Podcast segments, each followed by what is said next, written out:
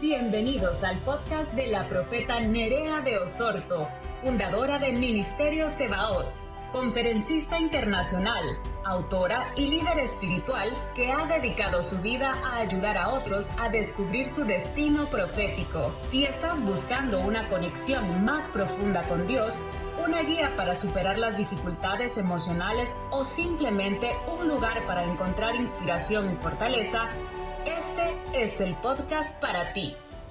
Y este año ya me llama y me dice, yo tengo una deuda con el Señor y necesito cumplirla este año. ¿Se acuerda la promesa que yo le hice? Ah, ya ni me acordaba. No, no, no, yo sí. A mí el Señor no me ha dejado en paz. Así que yo tengo que cumplirle. Y aquí está lo que yo un día le prometí. Inmediatamente que yo recibí aquello, yo le dije a mi esposo, guarda esta parte porque esto es para terminar de hacerle este canal de televisión al Señor. Y yo sé que el Señor, aunque yo tomé aquello que era mío y que yo tomé una parte más allá del diezmo, le a mi esposo, guárdalo. Yo le aseguro que un día de eso yo le voy a dar testimonio como Dios me lo entregó multiplicado. Aleluya. Entienda que la mayordomía tiene un principio y es que todo se multiplica. Dígalo conmigo, la mayordomía, dígalo la mayordomía, me permite vivir en una vida de multiplicación. Aleluya. Oh.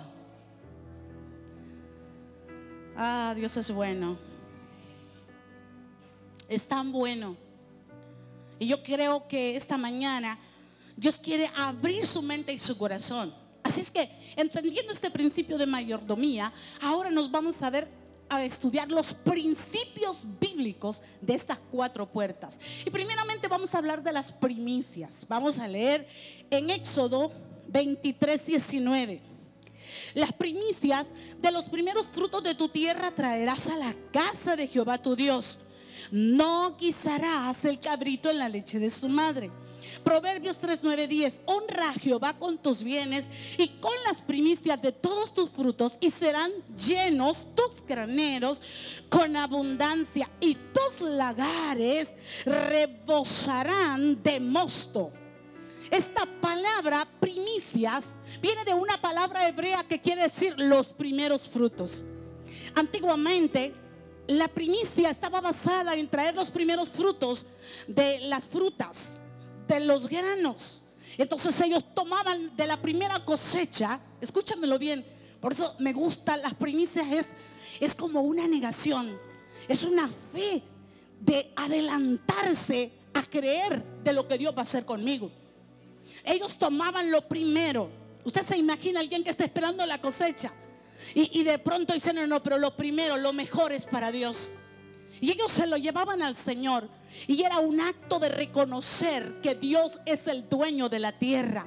Era que a través de su primicias, que era como una ofrenda mecida delante de Dios, era decirle, Dios, aquí vengo a reconocer que tú eres el dueño de la tierra, pero que también tú eres el que agitas la naturaleza de tal manera que así como yo presento mis primeros frutos, yo estoy creyendo que tú eres el Dios que abrirás los cielos para las siguientes lluvias que necesito para que mi cosecha sea grande, abundante y prosperada.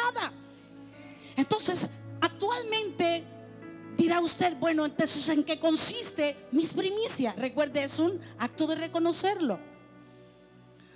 De decir, tú eres el dueño. Entonces, nosotros cómo traemos primicias delante de Dios? Cuando nosotros decidimos traer el primer ingreso de un trabajo, el primer ingreso de un negocio, y estamos diciéndole, aquí está, yo te traigo mi primer fruto. Yo te quiero honrar con mis primeros frutos. Y sabe qué? Que en todo esto usted va a encontrar que hay un principio y es la alegría y el gozo de saber que tiene algo que darle a Dios.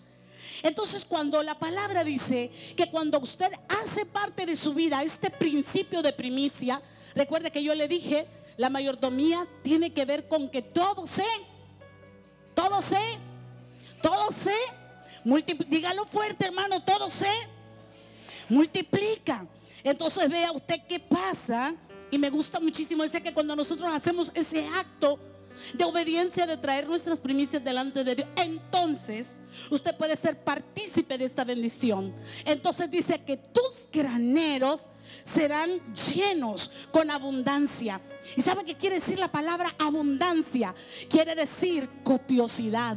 O sea que está diciendo, voy a llenar tus graneros copiosamente. Voy a traer una lluvia violenta a tu casa. Voy a traer una lluvia violenta a tus negocios. Yo voy a traer una lluvia violenta para que todo lo que toques sea prosperado, sea multiplicado. Oh. Pero mira qué tremendo es esto.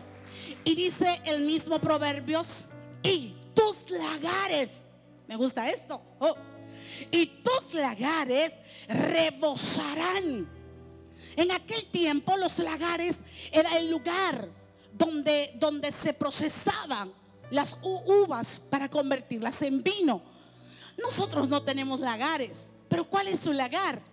Es el lugar de donde usted produce, de donde usted recoge el dinero. Su casa. Sus finanzas. Y mira qué tremendo. Quiero que escuche esto. Porque cuando yo puedo estudiar la profundidad de cada bendición, yo digo, Señor, ¿cuántas veces nos perdemos esta bendición? Dice, y tus lagares, o sea, podemos decir, y tus negocios, y tu casa, y en tu empleo vas a rebosar. Y la palabra rebosar quiere decir desbordar, pero también quiere decir abrir brecha, abrir un portillo, extenderse más allá de los límites. O sea que cada vez que traemos una, una primicia delante de Dios, estamos abriendo una brecha. Estamos abriendo una brecha. Hay un portillo que se está abriendo. Si los cielos habían estado cerrados, si venimos de una descendencia de pobreza y de miseria, mis primicias provocan que ese cielo de bronce se abra. Abro una brecha, abro un portillo en los cielos para que la lluvia descienda. ¿Y cómo va a descender? Copiosamente. Y dice que me va a llevar más allá de mis límites. O sea que quiere decir un desbordar pero también quiere decir multiplicación. Ahora vamos a ver lo que es la palabra pactos o votos. Pero antes de eso vamos a pasar a las ofrendas. No sé si estás con los textos ahí, hijo. Segunda de Corintios, perdón, eh, Salmo 96, 8. Dad a Jehová la honra debida a su nombre, traed ofrendas y venid a sus atrios.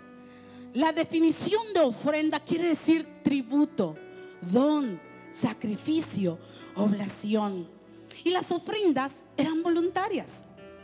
Cada quien en aquellos tiempos traían una ofrenda de acuerdo al deseo que había en su corazón. Sus ofrendas hablan de lo que hay en su corazón. Mm.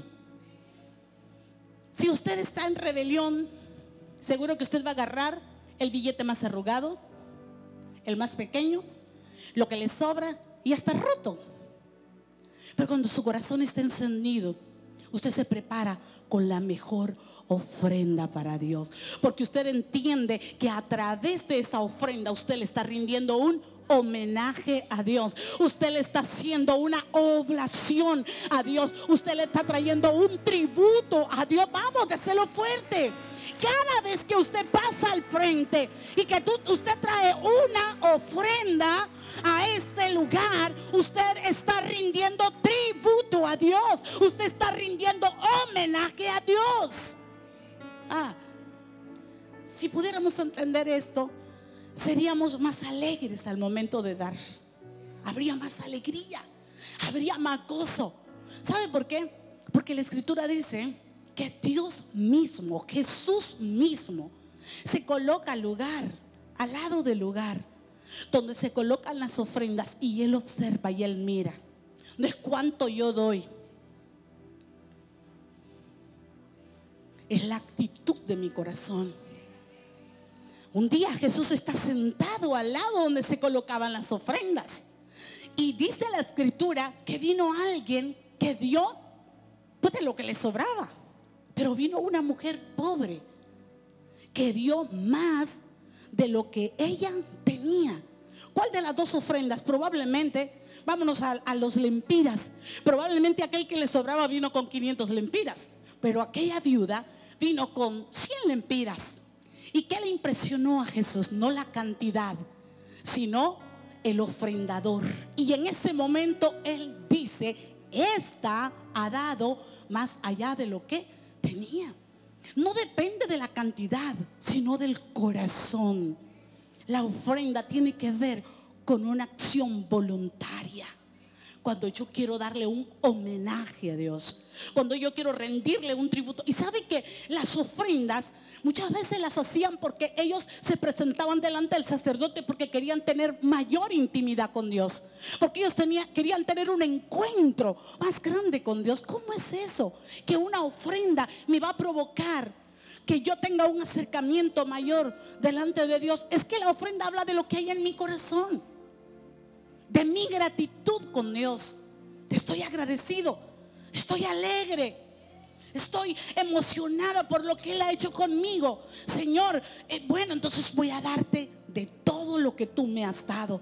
Voy a traer la mejor semilla. Voy a traer la mejor ofrenda delante de ti porque te quiero rendir homenaje. Porque yo te quiero dar un tributo. Este es mi don. Porque estoy agradecido. Mi corazón rebosa de gratitud delante de ti. Ahora, las ofrendas son el fruto de nuestra generosidad. Si nosotros no somos generosos, tampoco lo seremos con Dios. Si somos mezquinos todavía en el corazón, ¿usted cree que lo vamos a hacer con Dios generosos? No. Decía un predicador, hay algunos que la verdad es que debíamos de ser, decía, bautizados con todo y cartera. Porque hay gente que dice, todo iba bien. ¿Y qué predicó la pastora? Seguro que te va a sacar hasta el último cinco. Esa es la fama que me han dado. Pero ¿sabe qué? Por muchos años me resistía a predicar estos principios. Por dos cosas. No quería que me criticaran. Y lo otro, no quería sentirme incómoda en enseñar algo que tenía que ver con dar. Y Dios trabajó en mi vida. Y Dios me hizo rodearme de hombres tremendos en el espíritu que me enseñaron estos principios. Pero aunque yo los conocía, me transmitieron una unción. Y recuerdo que cuando yo vi a un hombre hablar con denuedo, cuando yo vi a un hombre enseñar con denuedo acerca de la ofrenda, a mí me impactó. Porque el Señor me había dicho en esos días, voy a levantar una iglesia de prosperidad, los voy a bendecir, los voy a prosperar. Y yo decía, Señor, pero ¿cómo si todos están en quiebra? Y el Señor me dijo, enséñales a cómo salir de la miseria y de la pobreza. Tú enseña principios que yo haré verdadera mi palabra. Y entonces en ese tiempo recuerdo que me impactó tanto la unción que yo hice algo. Yo dije, Señor, y eso tiene que ver con el tercero, pero me voy a adelantar un poquito. Y dije, Señor, yo quiero traer una ofrenda. Y es una ofrenda de gratitud, pero también un voto, un pacto contigo. Que tú me des, escúchamelo bien, de eso que tiene este hombre, de esa libertad de poder hablar de estos principios. Y yo quiero llevarlos a la iglesia. Y quiero enseñarle a la iglesia. Y que yo no me avergüence más de enseñar estos principios. Y yo le dije, Señor, yo te voy a dar una ofrenda de mil dólares. Usted me pregunta, ¿y los andaba pastora? Ni un dólar. Pero eso es, eso es aquel que tiene un corazón generoso. La escritura dice que Dios le da semilla al que siembra. Dios no le va a dar semilla a alguien que no le gusta sembrar. Dios da semilla al que siembra. Y yo recuerdo que yo le dije, Señor, tú me vas a dar esta semilla. Y era un evento eh, eh, de una telemaratón. Y recuerdo que había estado en Costa Rica predicando y a mí me entregaron, después a los pocos días, me mandaron un sobre de mil dólares. Era una ofrenda Y así como recibí el cheque, así se lo entregué al Señor. Yo estaba emocionada, ¿sabe por qué? Porque yo decía, Señor, esto funciona. Por fe, yo te ofrecí una ofrenda que no tenía. Y ahora que la recibo, Señor, con gozo, con alegría, con gratitud, yo te la entrego a ti. Y sabe, algo se rompió en mi mente. Algo se rompió en mi interior. Y comencé a enseñar estos principios. Y yo sé que muchos de ustedes no tienen ninguna dificultad para poder caminar en ellos. ¿Por qué? Porque los han probado y dicen, funciona, es verdadero. La palabra de Dios. Este fue un mensaje del apóstol Nerea de Osorto. Sabemos que ha desafiado tu vida y te animamos a ponerlo en práctica. Síguenos en las redes sociales como Nerea de Osorto nos puedes encontrar también a través de Spotify, Apple Podcast y Google Podcast.